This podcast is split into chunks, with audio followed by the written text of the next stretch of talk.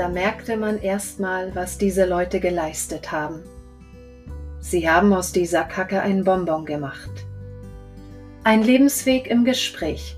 Heute mit Marlies Rudloff. Sie war von 1985 bis zur Wende erste Sekretärin der SED im Kreis Herzberg. Das ist der Bücherkammer Podcast. Ich begrüße euch heute hier an dieser Stelle wie immer ganz herzlich. Heute ist der 11.12.2020 und ich spreche mit Marlies Rudloff.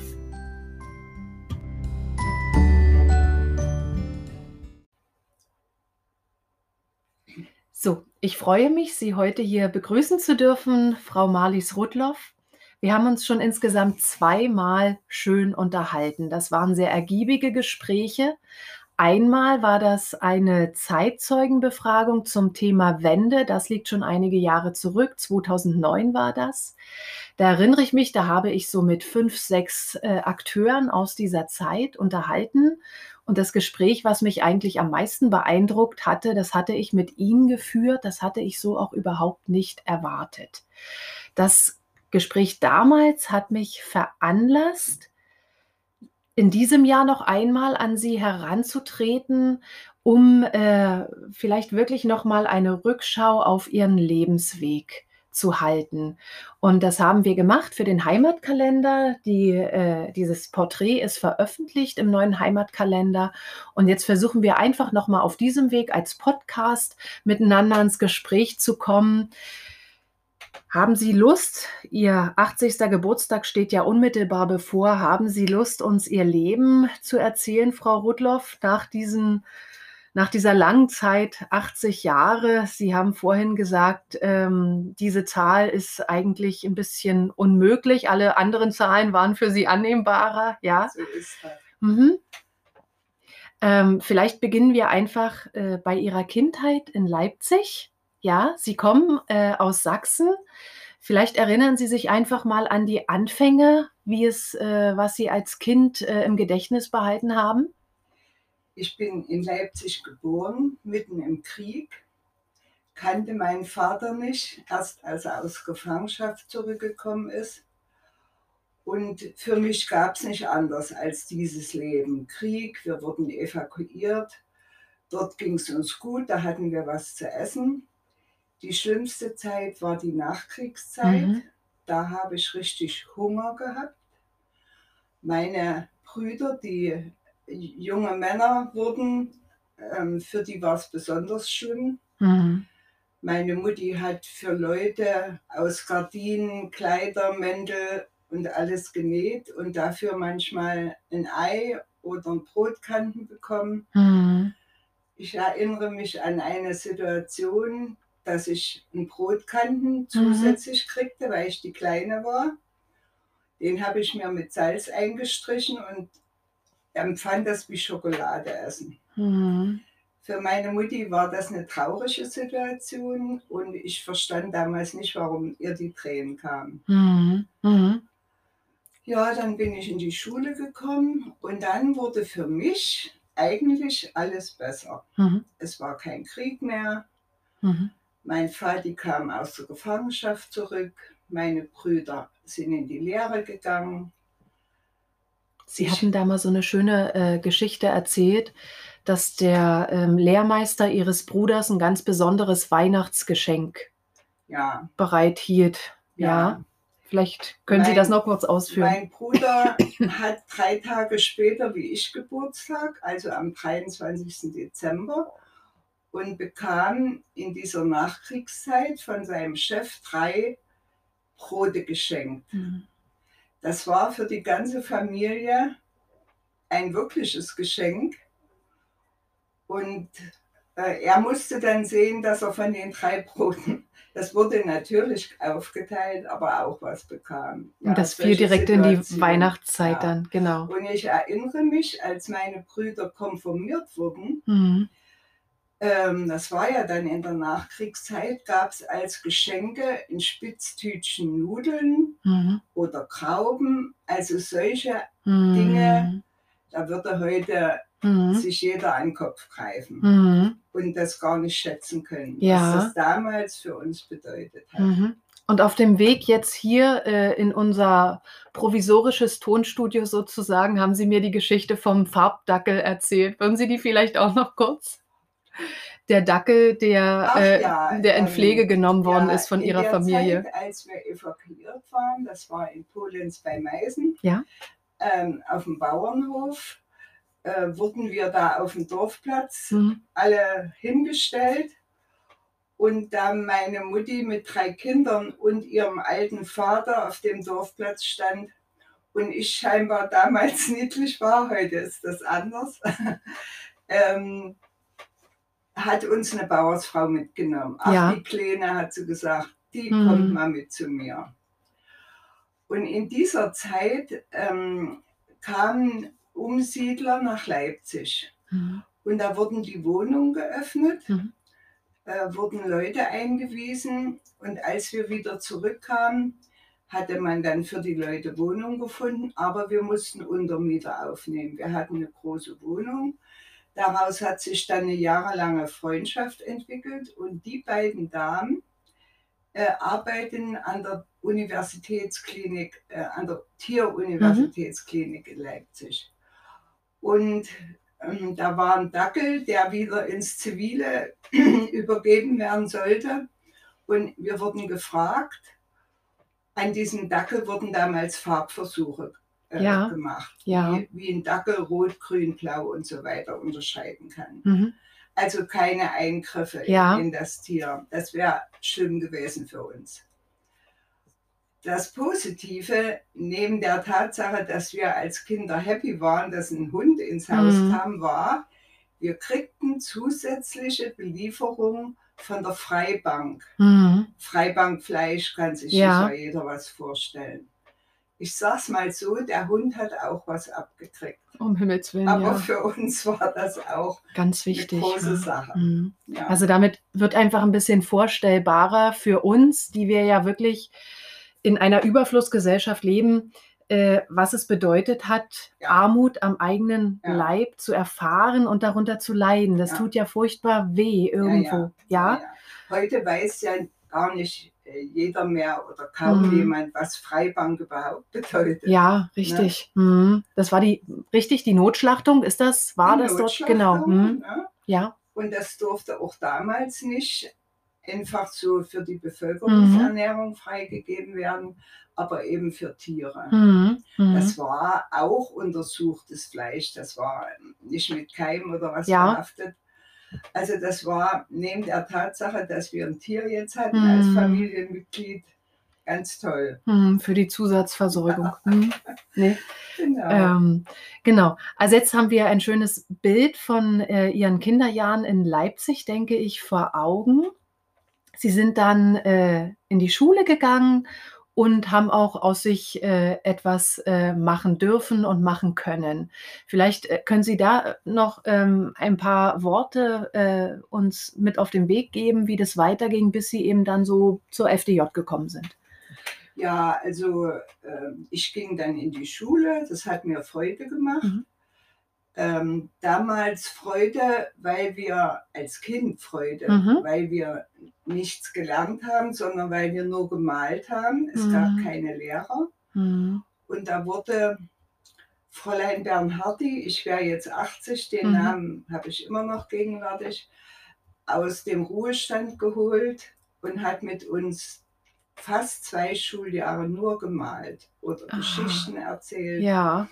So, dann fing das aber langsam an, normaler Schulunterricht, Pionierorganisation fand ich cool. Mhm. Da wurde was getan Mhm. mit uns in der Mhm. Freizeit. Mhm. Ich war auf das Halstuch Mhm. stolz. Mhm. Pionierkleidung konnten wir uns nicht leisten, aber Halstuch hatte ich. Ja, und dann habe ich eine Lehre begonnen Ja. Als Großhandelskaufmann bei Mhm. der FEAB für tierische Rohstoffe. Es Ja. gab FEAB für Landwirtschaft, Mhm. die beschäftigte sich mit Getreide, Kartoffeln und so weiter. Mhm. Und es gab eine FEAB für tierische Rohstoffe, die Ja. hat Felle, Häute, Federn und sowas Mhm. erfasst. So.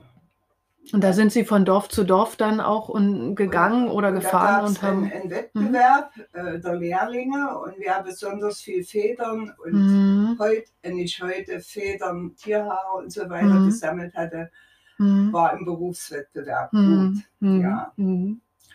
Und da bin ich durch Leipzig, um überhaupt aufs Dorf zu kommen, mit dem Fahrrad, was meine Brüder mir aus dem Müll zusammengebaut hatten, Mhm.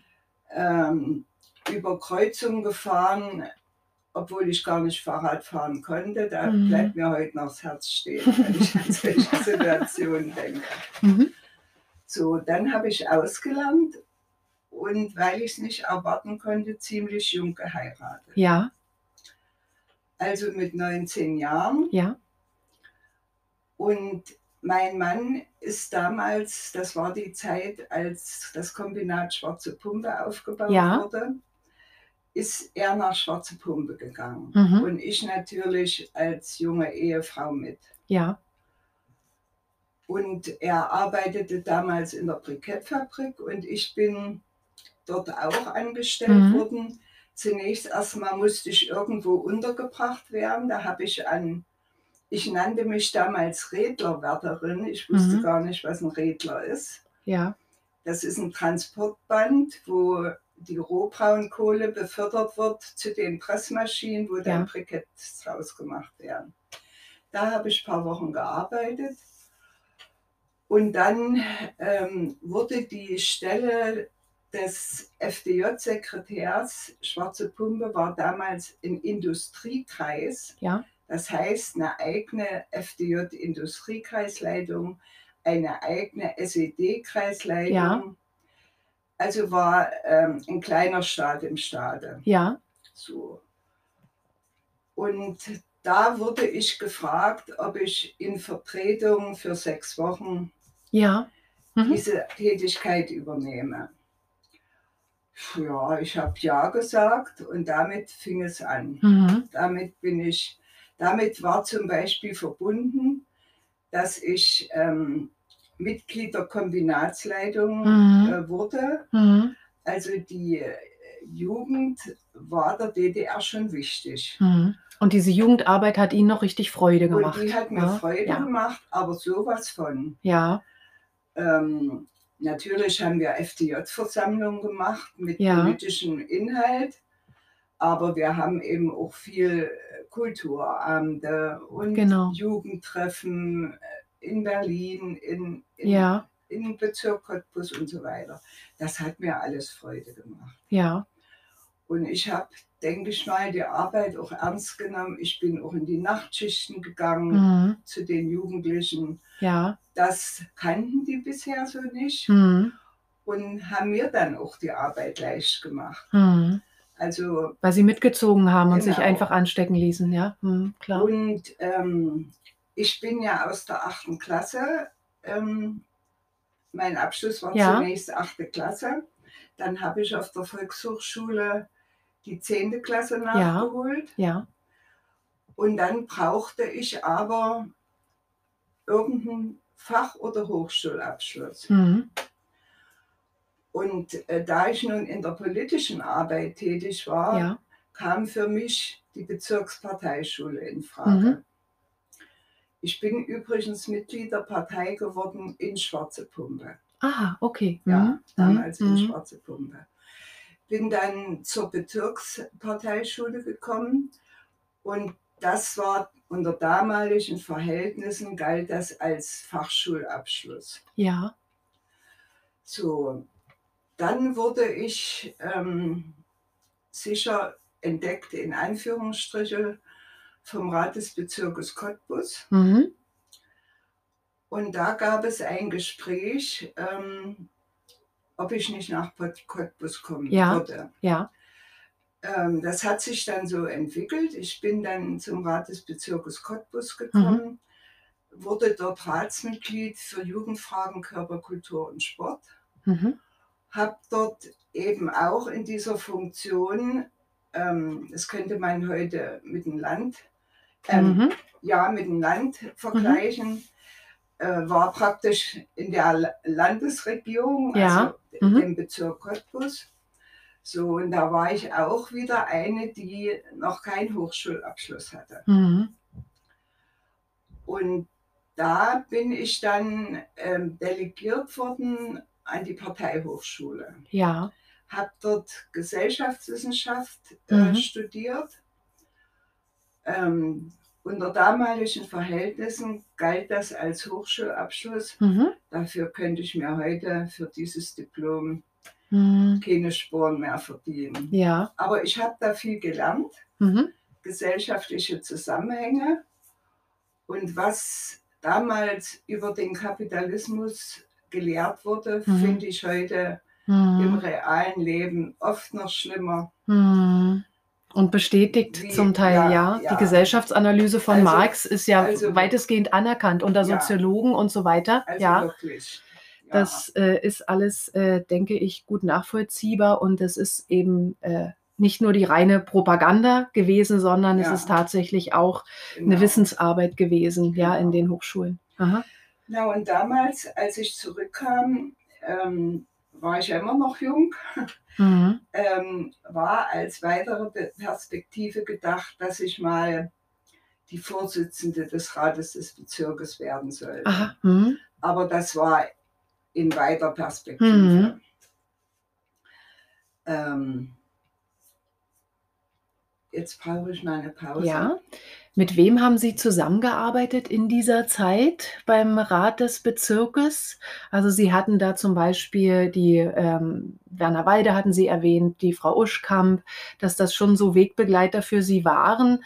Ich habe jetzt vor kurzem mal äh, einen Dia in der Hand gehabt und da habe ich äh, äh, äh, einen kleinen Vermerk drauf gesehen, Genosse Werner Walde in Herzberg. Er Mhm. war auch mal in Herzberg, ja. Öfter, Ja. öfter. Vielleicht können Sie noch zu äh, diesem Werner Walde mal ein paar Worte fragen. Sie kannten die ja persönlich. Für die allermeisten hier waren das, denke ich, einfach nur irgendwelche Namen von Mhm. übergeordneten äh, SED-Größen. Ja. Ja. Sie kannten diese Leute persönlich und die hatten ja sicherlich auch eine persönliche Überzeugung und die hatten auch Ansichten, die sie natürlich nicht öffentlich äh, äh, genannt haben, sondern die sie in Gesprächen Ja. äh, durch den persönlichen Kontakt erfahren konnten. Vielleicht sagen Sie zu den Leuten und zu dieser Zusammenarbeit also meine noch was? unmittelbare Chefin damals war Irma Uschkamp, Irma Uschkamp. die ja. Mhm. Ratsvorsitzende vom Bezirk. Und ähm, Staat und Partei war immer eng verbunden. Mhm.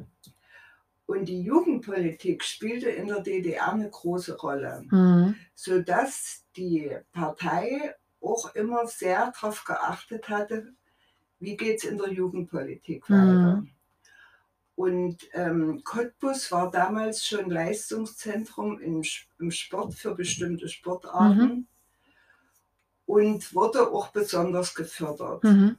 Und nicht alle Ratsmitglieder am Tisch Mhm. konnten verstehen, Mhm. warum dieses Ratsmitglied JKS für ihren Bereich Mittel Ja. kriegt, die sie auch gerne gehabt hätten, Ja, auch nötig gehabt hätten. weil der Sport so einen Prestigestatus Genau. hatte. Und Ja. ähm, da hat natürlich Werner Walde und besonders auch der zweite Sekretär hingeguckt. Mhm. Und wenn ich dann mal Ärger hatte Mhm. und am Ratstisch Feuer gekriegt hatte, wieso Mhm. ich von dem großen Kuchen so viel und die anderen nicht, Mhm.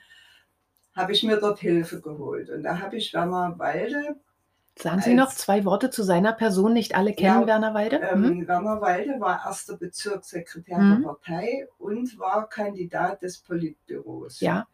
Sicher damals deshalb, weil Cottbus ja Kohle- und Energiebezirk war und die besondere wirtschaftliche Bedeutung Mhm. auch im Politbüro eine Rolle spiel, Klar. spielte. Und deshalb ist Werner Walde Mhm. Als es war eigentlich nicht üblich, dass die ersten Bezirkssekretäre im Politbüro waren. Mhm. Aber Werner Walde aus diesem Grund. Das heißt, er war schon ein politisches Schwergewicht, könnte man sagen, ja, in der DDR. Um eben ja. auch diesem Mhm. Wirtschaftszweig entsprechende ja, Bedeutung beizumessen. schön. Mhm. So, Sie waren eigentlich bei der Sportpolitik und äh, bei dem Gegenwind, der Ihnen dann manchmal ja, äh, entgegenbrauste. Walde Mhm. gut geholfen. Mhm. Und ähm, ich habe ihn als Menschen auch geschätzt. Mhm. Er war ein kluger Mann. Er hat, ähm, ich hatte manchmal das Gefühl, mit manchen Dingen schon einverstanden, aber nicht so, Mhm. wie soll ich mich ausdrücken, mit, mit dem Holzhammer drauf gekloppt. Also, Mhm. Mhm. ja. Also manchmal waren die Linien doch auch äh, Ja, wie und von man- Betonköpfen gefertigt und das Genau. hat und Ihnen auch nicht zugesagt. Ah. Ähm, war mehrfach im Kreis Herzberg zu Mhm. Arbeitsbesuchen in Mhm. LPG oder in der Schuhfabrik. Ja. Ähm, ja, was fällt mir jetzt im Moment? Und Mhm. dann hat er immer äh, Zeit genutzt noch für, für ein Vier-Augen-Gespräch. Mhm. Meine Kleine, was hast du denn noch so für, für Sorgen? Mhm. Und da konnte ich manche Dinge, die man in der Öffentlichkeit, auch in der Mhm. politischen Arbeit nicht immer gesagt hat, Mhm. unter vier Augen mit ihm besprechen. Mhm. Und er hat mir in Einzelfällen auch geholfen. Mhm. Mhm. So viel zu Werner Walder. Ja. Und als die Zeit dann weiterging und die, ich sage immer, der große Bruder, Ja. ich meine die Sowjetunion, äh, immer präsenter wurde, uns deutlich zu machen, dass wir ja geografisch an der Nahtstelle sind Mhm. als DDR Ja. und eine besondere Verantwortung haben. Mhm. ähm, wurde natürlich der Klassenkampf Ja. Mhm. viel stärker. Und das Mhm. haben wir hier in der DDR, wer richtig geguckt hat, Mhm. äh, schon mitgekriegt. Mhm. Und ähm, es war, wurde wirtschaftlich immer komplizierter. Mhm. Ich sag mal, weil der große Bruder natürlich sein Land auch aufbauen wollte. Klar. und sagen wir mal Kapazitäten, wissenschaftliche Kapazitäten, die wir hatten. Mhm. Äh, Rohstoffe hatten die selber genug, Mhm. aber die Mhm. zu verwerten und aus dem Boden zu kriegen, Mhm. dieses Know-how haben wir schon Mhm. mitgeliefert. Das haben wir exportiert. Also es wurde Mhm. nicht besser, es wurde schlechter und man hat das schon gespürt. Mhm. Sie hatten eine Szene beschrieben, wie Sie in Cottbus ähm, beim Bezirk waren und ähm, da schauten Sie mit Werner Walde aus einem Fenster und da hat er Ihnen erstmal. Irma Ach, mit Uschkamp. Irma Uschkamp war das. Irma Ja, Uschkamp, gut, Entschuldigung. ja. Ähm, und da hatten Sie das erste Mal so Leuten hören, dass sich was verändert. Sie hatten gesagt, die Kacke begann zu dampfen in unserem Gespräch. Es war Pause in der Ratssitzung. Die Männer mussten alle rauchen. Und Mhm. Oma Uschkamp und ich, wir guckten aus dem Fenster. Mhm. Waren unter vier Augen alle beide. Und da sagte sie, das zeigt eigentlich auch unser Vertrauensverhältnis. Ja. Sagte sie auf einmal zu mir, weißt du, Marlies, ich glaube, der große Bruder, da wird noch einiges auf uns zukommen. Mhm. Und da bin ich ins Grübeln gekommen. Da habe ich gedacht, wenn die dir das jetzt hier so sagt, die Mhm. ja viel mehr Insiderwissen hatte Mhm. wie ich. Mhm. Und dann habe ich alles noch viel aufmerksamer betrachtet Mhm. und schon gemerkt, hier fängt die Kacke an zu dampfen. Mhm. Es war einfach so. Mhm. Und wenn ich immer nach Cottbus zur Dienstberatung fahren musste, habe ich immer gedacht, war ich vollgeladen mit Problemen, die die Ja. Betriebe hatten, besonders der Mittelstand. Da Mhm. fehlte manchmal ein einfaches Auto, Mhm. um dass die Handwerker Mhm. zu ihren Baustellen fahren konnten. Die LPGs hatten keine, keine, kein Material. Ja. Und da hat man eigentlich erstmal mitgekriegt, was die Leute geleistet haben. Mhm. Die haben immer wieder aus dieser Kacke Mhm. Bonbons gemacht. Und Mhm. irgendwie ging es. Eine Zeit lang Ja. zumindest. ne? Ja.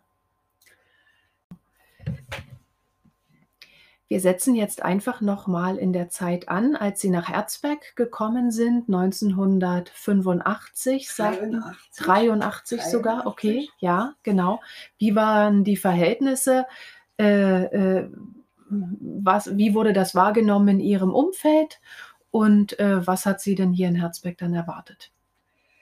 Ich kam 83 nach Cottbus mit dem Auftrag, äh, Ratsvorsitzende zu werden. Ich habe diese ganzen politischen Funktionen dafür habe ich mich nie beworben. Mhm. Ich kriegte den Auftrag und habe das gemacht.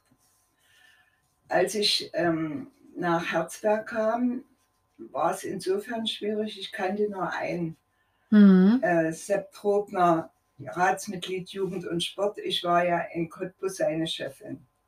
Für die anderen war ich neu. Das Interesse auf beiden Seiten, wer ist denn die nun, Mhm. war groß. Mhm. Und für mich war eigentlich diese Funktion viel zu umfangreich und zu komplex, um zu sagen, das mache ich mit links. Mhm. Ähm, was mir sicher zugute gekommen ist, ich bin auf die Menschen zugegangen und habe versucht, nee, nicht versucht, ich habe mich nicht schla- schlauer dargestellt, als ich war, Mhm. sondern ich wusste, ich muss diesen Kreis führen, das habe ich auch gemacht, habe aber die Fachleute ihre Arbeit machen lassen. Mhm. Was kann ich dem Kreisarzt oder dem Baudirektor vorschreiben, welche Baustellen er Ja. macht oder nicht? Konnte ich nicht. Mhm. Hat eigentlich auch keiner erwartet. Mhm. Das hat ganz gut geklappt. Wir waren ein gutes Kollektiv. Mhm. Sicher haben einige gedacht, na, die hat ja so gar keine Ahnung. Und Sie sind ja auch als Frau gekommen, ja, ja. und äh, sicherlich war die überwiegende Anzahl der Männer damals in den Leitungsfunktionen Ganz männlich, gering. ja. Ganz. Das spielt dann einfach auch noch eine Rolle, dass man sie da, also und dann kam sie von außen, ja, ähm, dass man sie da schon auch wirklich als offensichtliche Fremde wahrgenommen hat und genau. ihnen das vielleicht auch zu spüren gegeben hat, ja. Mhm. genau. Ähm, dann wurde ich 85 äh, gefragt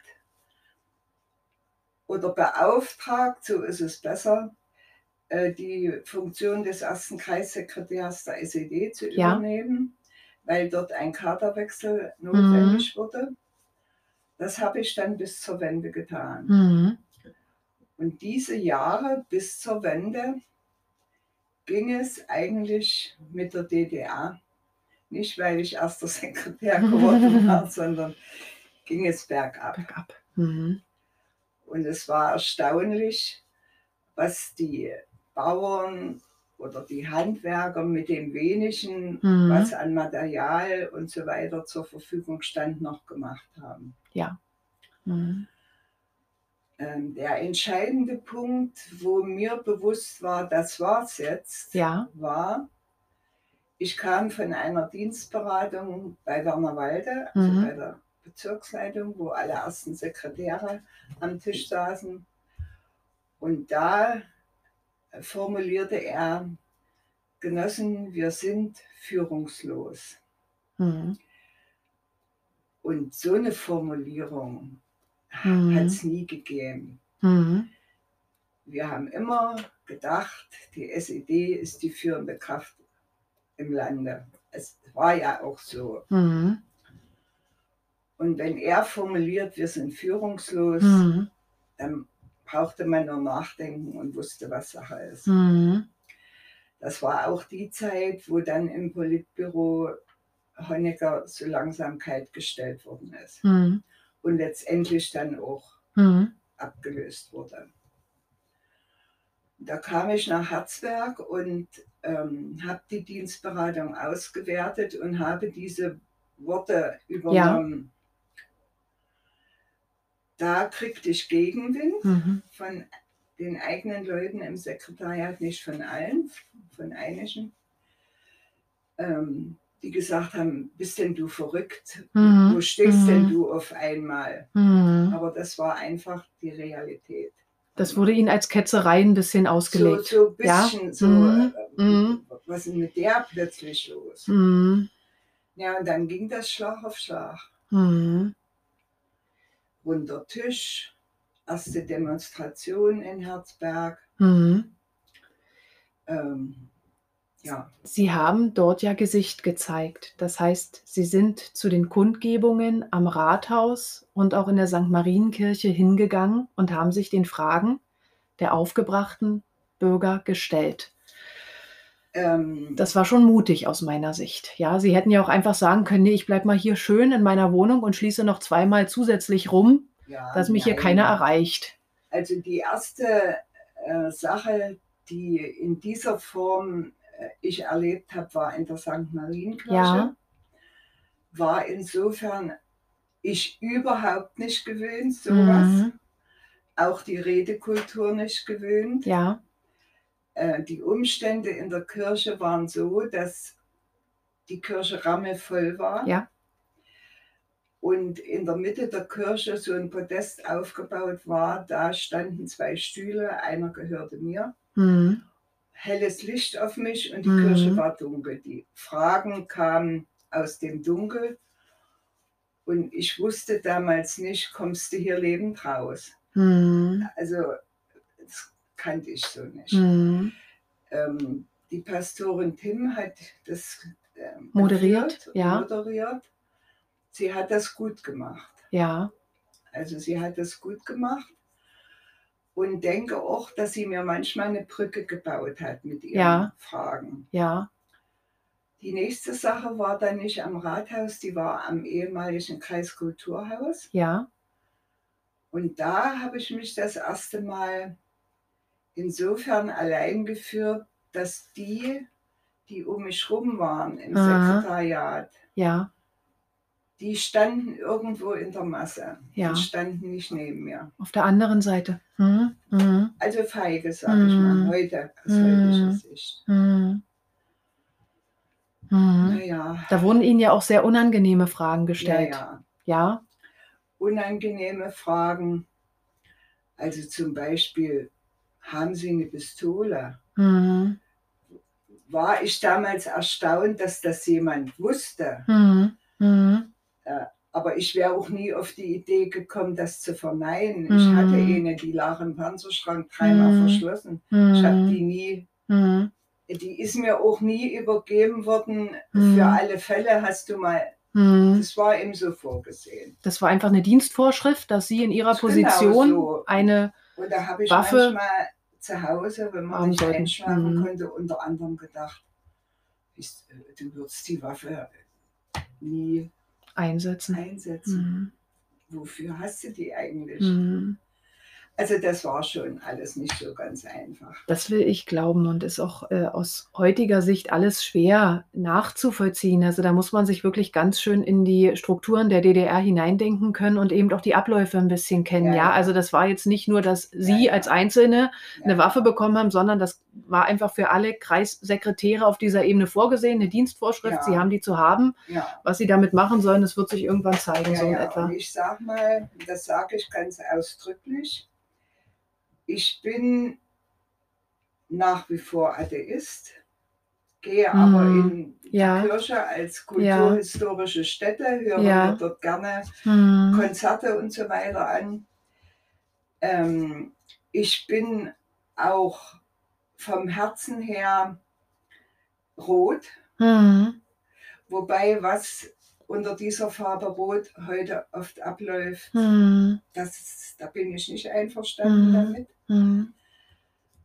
Äh, und sehe heute mit historischem Abstand von 30 Jahren viele Dinge natürlich anders Ja. als damals. Mhm. Mhm.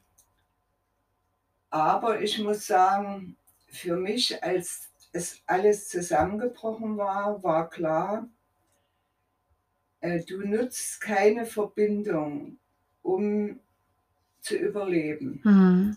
Also einige von unseren Leuten haben dann alte Beziehungen genutzt, Klar. haben dann leitende Funktionen, habe ich nicht gemacht. Mhm. Ähm, und ich musste dann ins Rathaus, um Sozialhilfe abzuholen. Mhm. Ich weiß heute nicht mehr, wie ich das gemacht habe. Mhm. So wenig war das. Ja.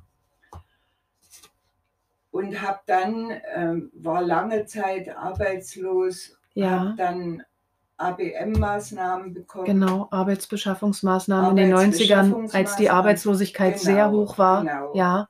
Ah, ähm, und habe dann mein Leben bis zur Rente mit Langzeitarbeitslosigkeit, ABM, ja, also Arbeitsbeschaffungsmaßnahmen, und dann einer befristeten Einstellung im Krankenhaus in der Röntgenabteilung äh, ver verantwortlich in Anführungsstriche fürs Archiv und die Ja. Anmeldung ähm, befristet äh, Mhm. als Schwangerschaftsvertretung mhm. dort. das konnten Sie annehmen Ja, praktisch, ja. Und da Mhm. damals das Gesundheitswesen ähm,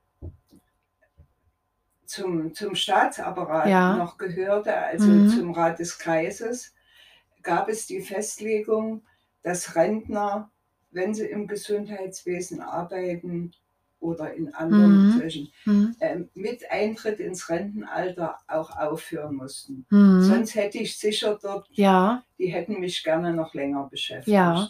davor waren Sie im Armaturenwerk, also Da habe ich eigentlich angefangen. genau. Aha. Im Spritzgussautomat in drei Schichten, Mhm. keine Ahnung von nichts. Ja, Ähm, es gab wenige, die sich ins Fäustchen gelacht haben, jetzt Mhm. lernt sie mal arbeiten. mhm. Aber es gab viele, die anerkannt haben, dass ich mich der Sache gestellt habe. richtig. Mhm. Und es war hart. Es Eine war schwere, körperlich schwere Arbeit. Ja, ungewohnt, ungewohnt. Aber die anderen haben es auch gepackt und ich Mhm. habe es dann auch gepackt. Mhm. Mhm. Dann wurde der, das Armaturenwerk angegliedert an einen, also natürlich Privatwirtschaft Ja, und ähm, der Spritzgussautomat, ähm, Spritzgussautomat, ja, die Ja. Abteilung wurde umstrukturiert. Dann wurde mir angeboten, als Reinemacherkraft zu Mhm. arbeiten.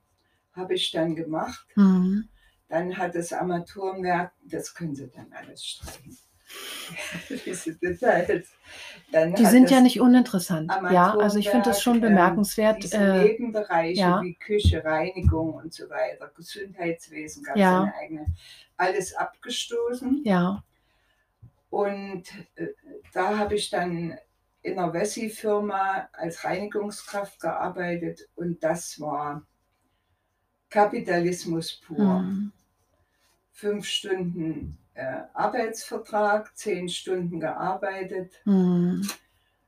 Das, Das hält man nicht lang durch, das ich ist völlig klar. durchgehalten. Und das sollte man auch nicht mitmachen, ja generell. War. Aber die Und- Situation war ja schwierig ja, in diesem ich musste ja Jahr. meine Familie ernähren. Genau so ist ich es. habe damals in der Zeit, kurz nach der Wende, ich habe mich wirklich um Arbeit bemüht, habe ich gesagt, ihr könnt mich erschießen, wenn ihr mir keine Arbeit gebt. Ich Hm. muss meine Familie ernähren. Mhm. Und so bin ich dann auch diese Arbeiten angegangen. Ja, und Sie haben mit 70 noch gearbeitet.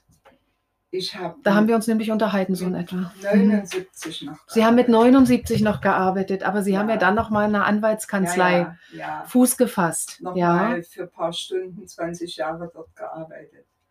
Es gab eine Sonderregelung nach der Wende, dass Frauen ja, Jahrgang 40, die langzeitarbeitslos waren, in die Rente Ja. gehen durften. Deshalb wurde ich mit 60 Rentner. ja. Also ähm, ich hätte dort weitergearbeitet, Mhm. aber das war Ja. eben so. Und da ich dann Rentner war und Mhm. praktisch ähm, ja nicht die Notwendigkeit bestanden hätte, nun nach Mhm. Arbeit zu suchen, ähm, bin ich in dieser Anwaltskanzlei tätig gewesen. Mhm. Also das finde ich schon äh, das erstaunlich, ja, dass, Und dass Sie da sich bin da. ich nicht dümmer geworden. Mhm. Ähm, aber wenn man 80 wird, muss auch mal gut sein.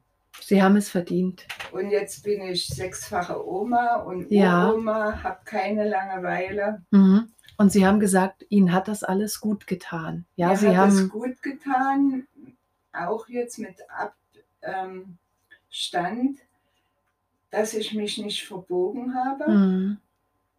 dass ich nicht meine Fahne in den Wind gehangen, gehangen Mhm. habe. Mhm. Und was mich freut, die überwiegende Mehrzahl der Menschen Mhm. ähm, begegnet mir offen. Mhm. Und sicher möge es welche geben, die sagen, na die rote Socke. Mhm. Mhm. Aber ich kann, meine Brüder haben damals nach der Wende gesagt, komm du wieder Mhm. nach Hause. Mhm. Äh, Die hatten Sorge um mich. Ja. Und da habe ich, weiß ich noch genau gesagt, Leute, ich habe keinen Grund hier wegzugehen. Mhm. Ich habe bewusst niemanden geschadet. Sicher hat die Politik vielen geschadet. Ja. Das sehe ich heute. Mhm. Aber damals nun den Möbelwagen zu bestellen und Mhm. Angst zu haben, um die nächste Ecke steht einer und Mhm. haut dir irgendwas vom Kopf, hatte ich Mhm. nicht. Mhm. Mhm. Ja, so ist das gewesen. Frau Rudloff, ich bedanke mich ganz herzlich für das Gespräch.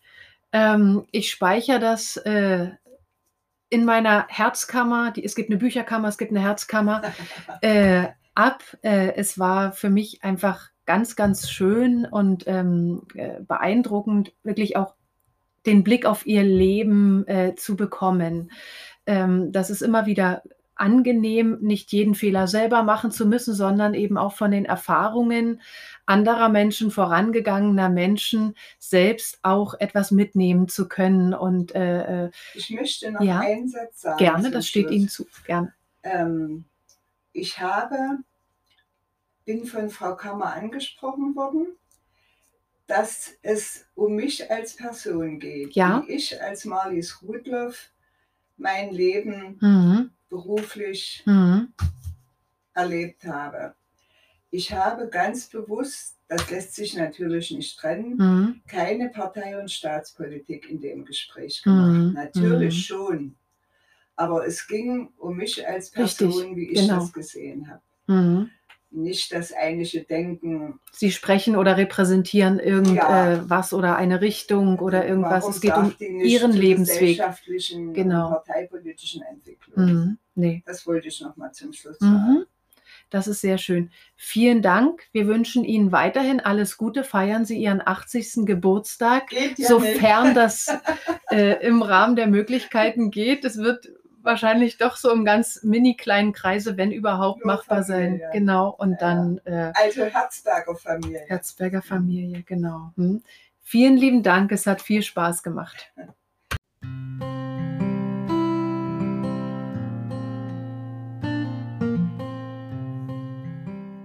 Wenn euch dieses Gespräch gefallen hat, freut mich das. Es ist nachzulesen in anderer Form im aktuellen Heimatkalender für die Region Herzberg. Ihr könnt den Heimatkalender jederzeit bei uns im Geschäft bekommen oder aber ihr bestellt ihn einfach online unter www.bücherkammer.de. Ich wünsche euch einen schönen dritten Advent und ich hoffe, ihr seid beim nächsten Mal wieder dabei.